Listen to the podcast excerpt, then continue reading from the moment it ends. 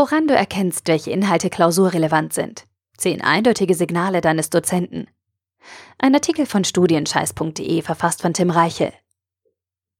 Plötzlich kippt die Stimmung im Hörsaal. Totenstille kehrt ein. Dann wird getuschelt. Spannung liegt in der Luft. Hektisch werden Kugelschreiber und Textmarker gezückt. Jeder Student schreibt. Fast synchron werden Notizen gemacht und überdimensionale Ausrufezeichen an den Rand gemalt. Was ist passiert?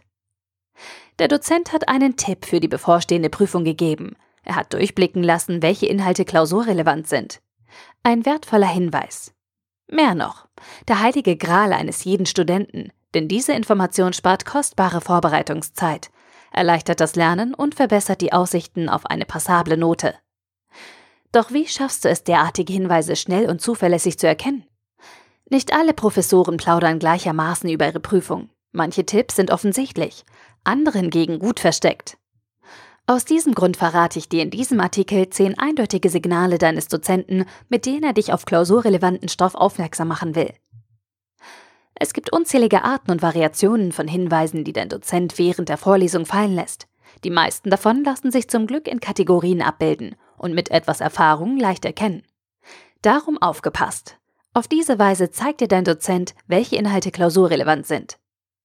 Erstens. Der Wink mit dem Zaunpfahl. Manche Professoren verzichten auf versteckte Symbole und fallen direkt mit der Tür ins Haus. Die Inhalte von dieser Folie frage ich in der kommenden Prüfung ab. Diese Direktheit ist im Hörsaal selten geworden. Doch es gibt sie noch. Wenn du das Glück hast, auf einen solchen Dozenten zu treffen, kannst du zudem ganz direkt nachfragen, welcher Stoff klausurrelevant ist. Mit hoher Wahrscheinlichkeit wird er es dir sagen. Zweitens. Auffällige Wiederholung. Neben dem direkten Hinweis setzen viele Dozenten auf Wiederholungen, um Tipps für die anstehende Prüfung zu geben. Besonders dann, wenn Wiederholungen besonders häufig vorkommen, merklich betont werden oder an ungewöhnlichen Stellen erscheinen, solltest du aufmerksam werden. Falls du dir nicht ganz sicher bist, kannst du deinen Dozenten zu einem späteren Zeitpunkt darum bitten, die wichtigsten Inhalte noch einmal zu nennen. Auf diese Weise provozierst du mögliche Hinweise auf klausurrelevante Informationen. Drittens. Das ist ein gutes Beispiel für in jeder guten Vorlesung gibt es Beispiele. Beispiele verdeutlichen theoretische Grundlagen und zeigen Anwendungsmöglichkeiten verschiedener Methoden auf. Und häufig geht es in den entsprechenden Prüfungen genau darum. Geplante, aber auch spontane Beispiele deines Dozenten während der Vorlesung zeigen, in welchem Zusammenhang und in welchem Ausmaß die gelehrte Theorie einzusetzen und zu verstehen ist. Dieses Wissen hilft dir bei deiner Prüfungsvorbereitung. Viertens. An dieser Stelle müssen Sie genau aufpassen. Nicht alle Teile einer Vorlesung sind gleichwertig. Es gibt zentrale Themen und es gibt inhaltliche Randbereiche, die zwar zum Verständnis beitragen, aber ansonsten einen geringen Lerneffekt beinhalten.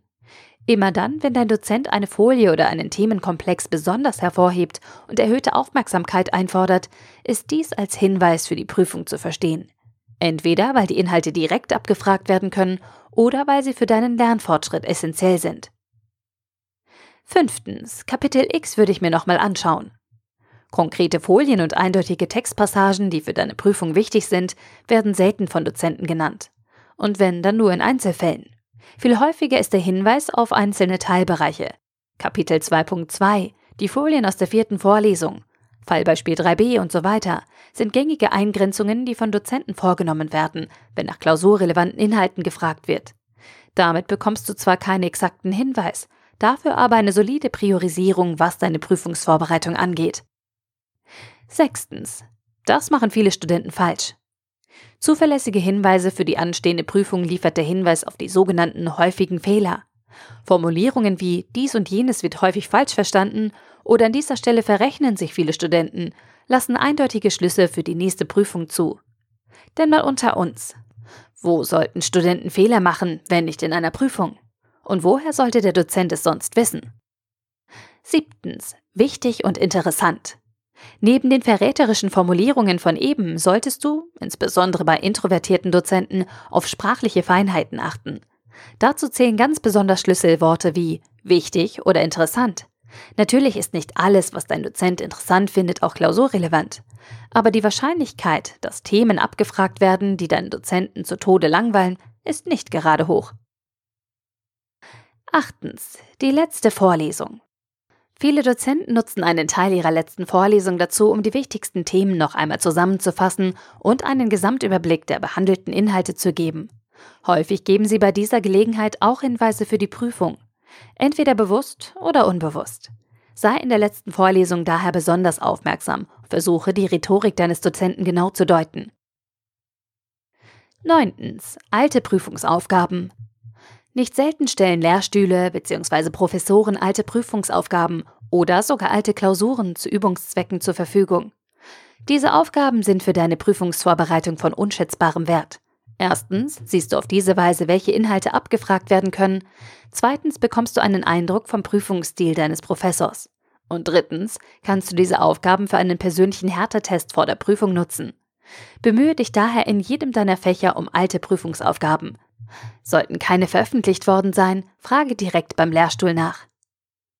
Zehntens. Ausschlussverfahren. Das Sammeln von Hinweisen auf klausurrelevanten Stoff ist eine Möglichkeit, deine Lerninhalte auszudünnen. Doch es geht auch andersherum.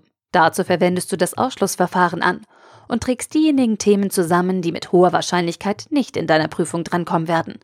Dabei kannst du ähnlich vorgehen wie eben, nur aus der exakt entgegengesetzten Perspektive. Fazit. Das Erkennen von nützlichen Hinweisen für deine nächste Klausur kann deine Prüfungsvorbereitung enorm vereinfachen und für deutlich bessere Ergebnisse sorgen. Wichtig ist, dass du die Signale deines Dozenten richtig einordnest und zuverlässig deutest. Dabei darfst du keine relevanten Details übersehen, aber auch nichts überinterpretieren. Du musst ein Gefühl dafür entwickeln, was dein Dozent mitteilen möchte, und dazu brauchst du Erfahrung. In diesem Artikel gebe ich meine Erfahrung an dich weiter. Dazu habe ich dir zehn verlässliche Möglichkeiten gezeigt, wie dir dein Dozent signalisiert, welche Inhalte klausurrelevant sind. Natürlich unterscheiden sich die einzelnen Signale von Dozent zu Dozent und selbstverständlich gibt es weitere Hinweise. Dennoch bildet diese Zusammenstellung eine solide Grundlage, die die viel Zeit beim Lernen einsparen und wertvolle Punkte in der nächsten Prüfung sichern kann. Kennst du noch weitere Hinweise für klausurrelevanten Stoff? Der Artikel wurde gesprochen von Priya, Vorleserin bei Narando.